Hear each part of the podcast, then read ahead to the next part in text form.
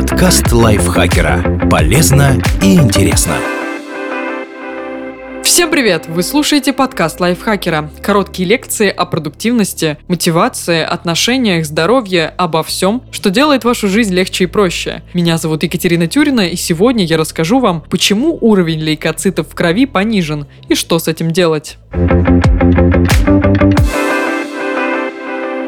Лейкоциты – это белые клетки крови, которые помогают организму бороться с разными инфекциями. Пониженный уровень лейкоцитов в крови называют лейкопенией. Это не болезнь, а симптом, который сообщает, ваша иммунная система почему-то ослаблена, а значит вы стали более уязвимы перед заболеваниями. Стоит разобраться, почему.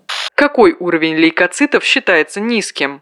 Человеческое тело ежедневно производит около 100 миллиардов белых кровяных телец. Это оправдано, поскольку мы каждый день сталкиваемся с возбудителями разнообразных заболеваний. Чтобы иммунная система была готова к этим встречам, в крови постоянно содержится стабильное количество лейкоцитов. У взрослого здорового человека это 4-11 тысяч штук на миллилитр крови, у детей 5-10 тысяч. О низком уровне лейкоцитов говорят, если общее количество белых кровяных телец становится меньше 4000 штук на миллилитр крови. Лейкопения почти всегда связана со снижением уровня нейтрофилов, это самая многочисленная группа лейкоцитов. Именно нейтрофилы первыми атакуют патогенные бактерии, вирусы и другие чужеродные элементы, попавшие в организм.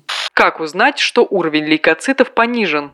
Специфических симптомов у лейкопении нет. Предположить это состояние можно в основном по косвенным признакам. То и дело повторяющиеся инфекции, увеличение лимфатических узлов, регулярно образующиеся язвочки во рту и анусе. Чтобы однозначно установить лейкопению, нужно сделать общий анализ крови. Если вы обратитесь к терапевту по поводу слишком частых простуд или других заболеваний, специалист первым делом направит вас на этот тест.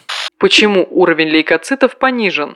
Обычно лейкопения означает, что костный мозг по каким-то причинам не вырабатывает необходимое количество белых кровяных телец, или что ваш организм расходует лейкоциты активнее, чем успевает их воспроизводить. Иногда низкий уровень лейкоцитов бывает врожденным. Это не всегда опасно. И только врач может определить, вредит ли лейкопения вашему здоровью. Вот несколько наиболее распространенных причин, которые приводят к снижению общего количества белых клеток крови. Вирусные инфекции. Некоторые вирусы временно нарушают работу костного мозга. Из-за этого он производит меньше лейкоцитов, чем обычно. Аутоиммунные заболевания. В этом случае иммунная система может атаковать клетки крови или костного мозга. К таким болезням относятся, например, системная красная волчанка и ревматоидный артрит. Болезни иммунной системы.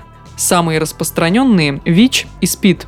Саркоидоз так называют заболевание неустановленной природы, при котором в организме появляются скопления воспалительных клеток, гранулем. Из-за необходимости реагировать на постоянное воспаление лейкоциты очень быстро расходуются. Заболевание костного мозга. Например, апластическая анемия, миелодиспластические синдромы или некоторые виды рака, та же лейкемия, лейкоз. Они нарушают работу клеток костного мозга, и те не могут производить столько лейкоцитов, сколько необходимо некоторые другие заболевания. Речь о тяжелых инфекциях, которые поражают значительную часть того или иного органа. Это может быть, например, серьезная пневмония или туберкулез. В таких случаях лейкоциты расходуются быстрее, чем организм успевает их производить. Прием лекарств, способных разрушать лейкоциты.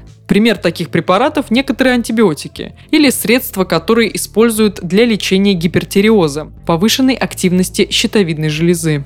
Химиотерапия. Такое лечение назначают людям, которые страдают от онкологических заболеваний. Химиотерапия снижает активность клеток костного мозга.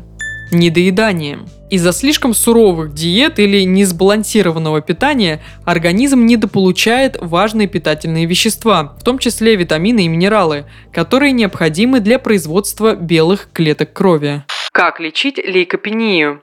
Еще раз повторим. Снижение уровня лейкоцитов – это не самостоятельное заболевание, а симптом каких-то нарушений. Поэтому для начала необходимо поставить точный диагноз. Это может сделать только квалифицированный врач, например, терапевт или профильный специалист, пульмонолог, гематолог, ревматолог или онколог. Медик выяснит причину лейкопении и на этом основании назначит лечение. Иногда лечить лейкопению вообще не нужно. Она рассматривается как индивидуальная особенность. В других случаях, чтобы скорректировать уровень лейкоцитов, достаточно отменить или заменить лекарства, вызвавшие такой побочный эффект, или избавиться от основного заболевания. Учтите, пока количество лейкоцитов в вашей крови ниже нормы, вы более уязвимы перед различными инфекциями. Чтобы не заразиться, соблюдайте меры предосторожности. Регулярно и тщательно мойте руки.